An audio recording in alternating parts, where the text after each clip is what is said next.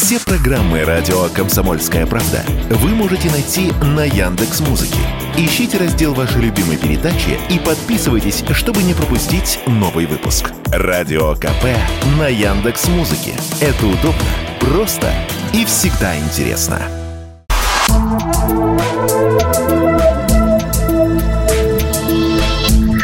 Просто космос.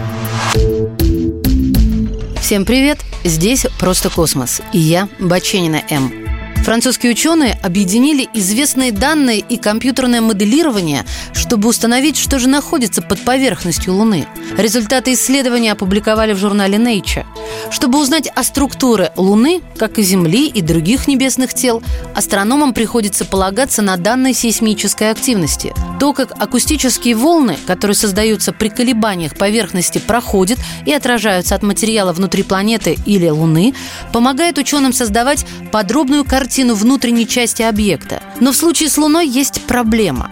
Благодаря Аполлонам у нас есть данные сейсмической активности, но разрешение слишком низкое, чтобы точно определить состав внутреннего ядра Луны. Мы знаем, что его окружает жидкое внешнее ядро и предполагаем, что внутри находится железное твердое ядро, но до сих пор не могли этого доказать. Астрономы из Французского национального центра научных исследований взяли за основу известные данные, чтобы составить профиль известных характеристик Луны.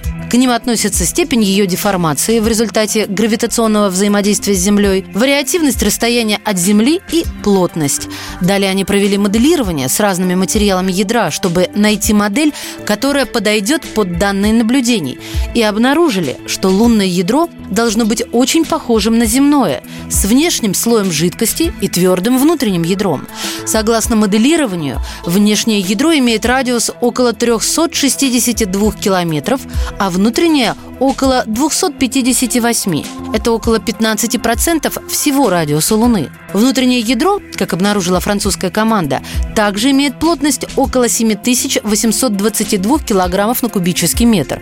Это очень близко к плотности железа. Таким образом, ученым удалось подтвердить более ранние гипотезы о лунном ядре, похожем на земное. И дальнейшее изучение спутника поможет узнать больше и о его истории, и о том, как исчезают магнитные поля.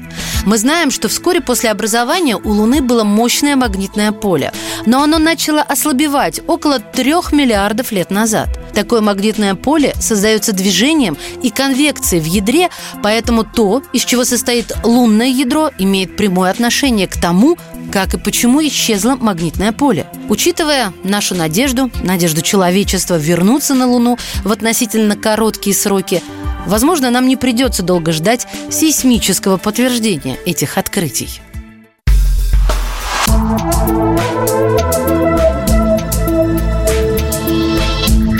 Просто космос.